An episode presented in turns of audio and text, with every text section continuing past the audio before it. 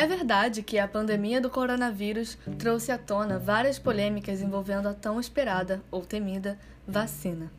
Afinal, o que é uma vacina? O que ela faz com o meu corpo? Ela é perigosa? Quando essa tal de vacinação surgiu?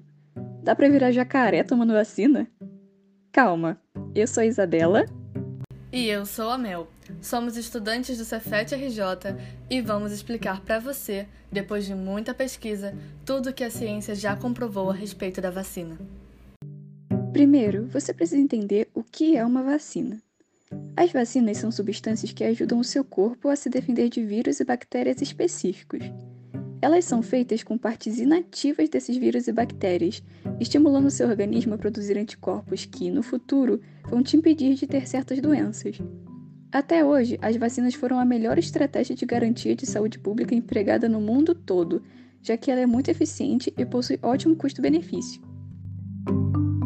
E a melhor notícia é que nós passamos por uma revolução biotecnológica, ou seja, nós estamos melhorando a forma como produzimos recursos biológicos, inclusive como produzimos vacinas. Assim, a tendência é que as vacinas fiquem cada vez mais eficazes e seguras, já que sua produção está sendo inovada e melhorada.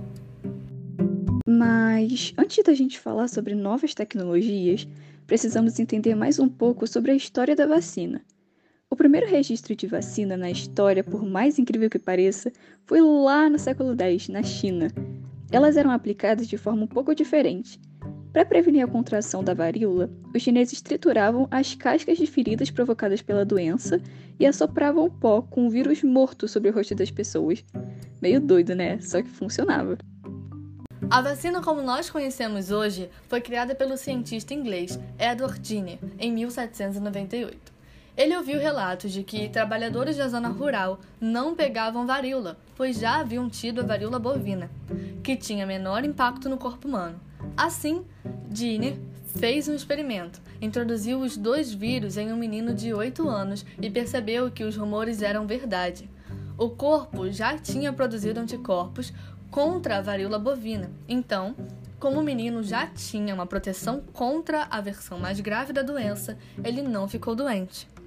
A palavra vacina deriva justamente de Variolae vaccinae, nome científico dado à varíola bovina.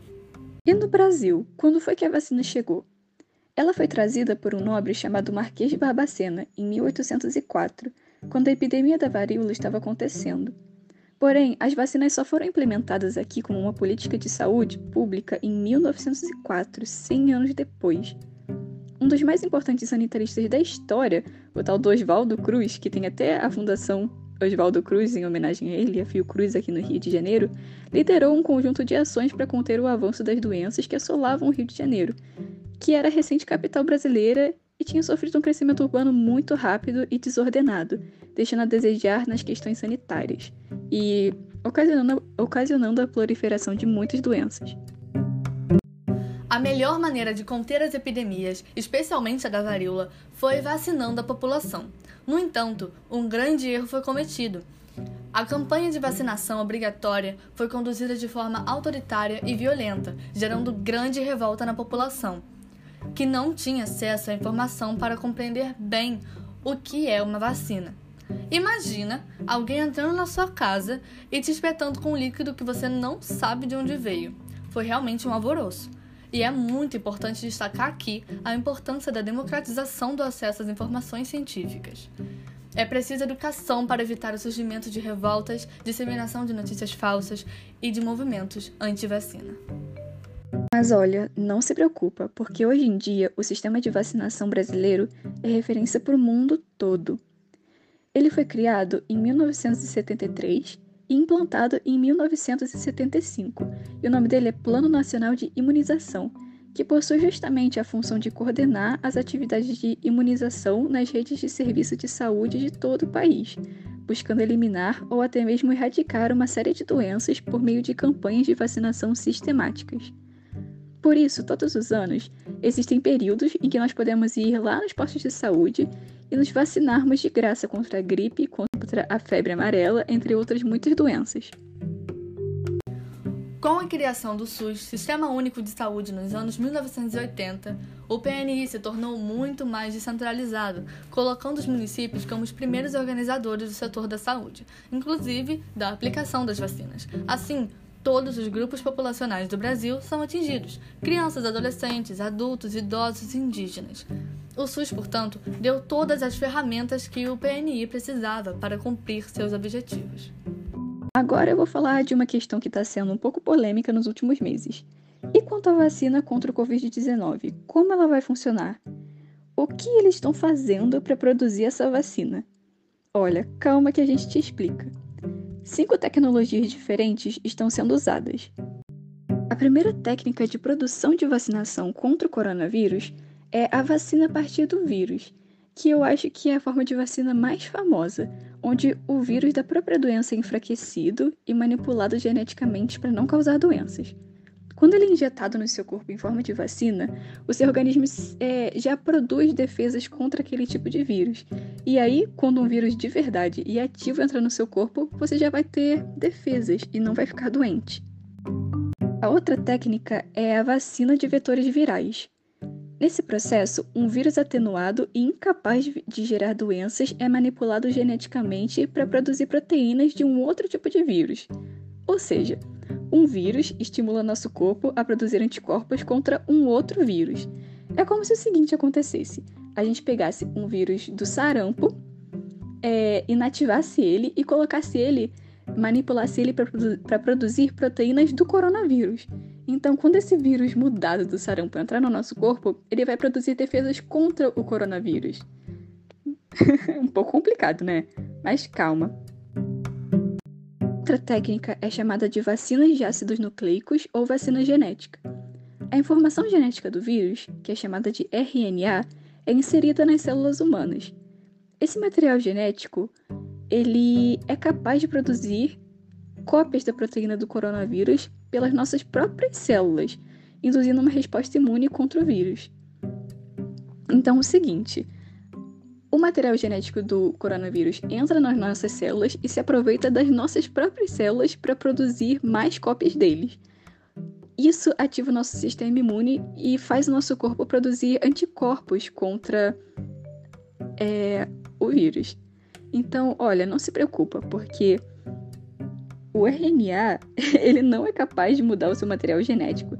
Ele só ajuda o seu sistema imune a se proteger. Então, fica tranquilo. Outra técnica é a vacina à base de proteínas. Nesse caso, são injetadas diretamente as proteínas do vírus dentro do nosso organismo. Então, você não precisa de, você não precisa que as suas células produzam as proteínas ou que outro vírus é, te forneça as proteínas. Elas são injetadas diretamente dentro do seu organismo. A última técnica de produção de vacina que a gente vai falar sobre são as vacinas acelulares. Um grupo de pesquisa do Instituto Butantan, lá em São Paulo, estuda a combinação de duas estratégias biotecnológicas para desenvolver essa vacina celular. Então, como funciona? Eles utilizam é, proteínas da superfície do coronavírus e vesículas da membrana externa do coronavírus. Então, é como se só o envoltório do coronavírus fosse injetado no nosso corpo, e por isso o nome da vacina é acelular. Agora que eu e a Isa demos um panorama sobre o assunto vacina e como ela está sendo utilizada para combater o coronavírus, é importante concluir falando sobre a importância da vacina para garantir o bem-estar de todos e quais as perspectivas para o nosso futuro. A importância da vacina vai muito além da proteção individual.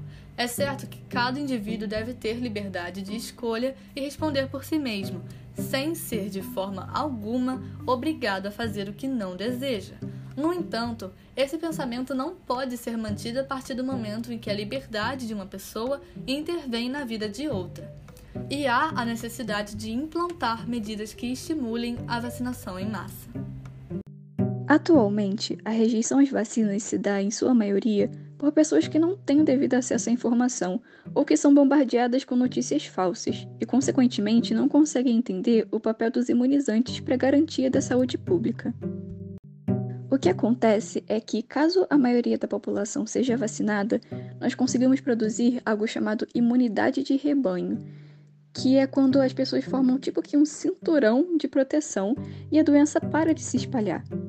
Então, é possível controlar a irresponsabilidade de uma minoria se a maioria se vacinar.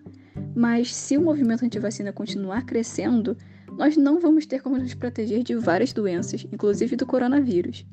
Há maneira de fazer com que esse tipo de movimento não se propague. É preciso criar mecanismos para levar informação àqueles que não têm acesso. Quanto às pessoas que são capazes de se informar, mas optam por não fazê-lo, é preciso impor limites para as ações desse indivíduo em sociedade. Até onde vai a liberdade individual? Então, esse foi o nosso podcast. Obrigada por ouvir até aqui e nos ajude a propagar informações verdadeiras e que contribuem para o bem-estar da nossa sociedade.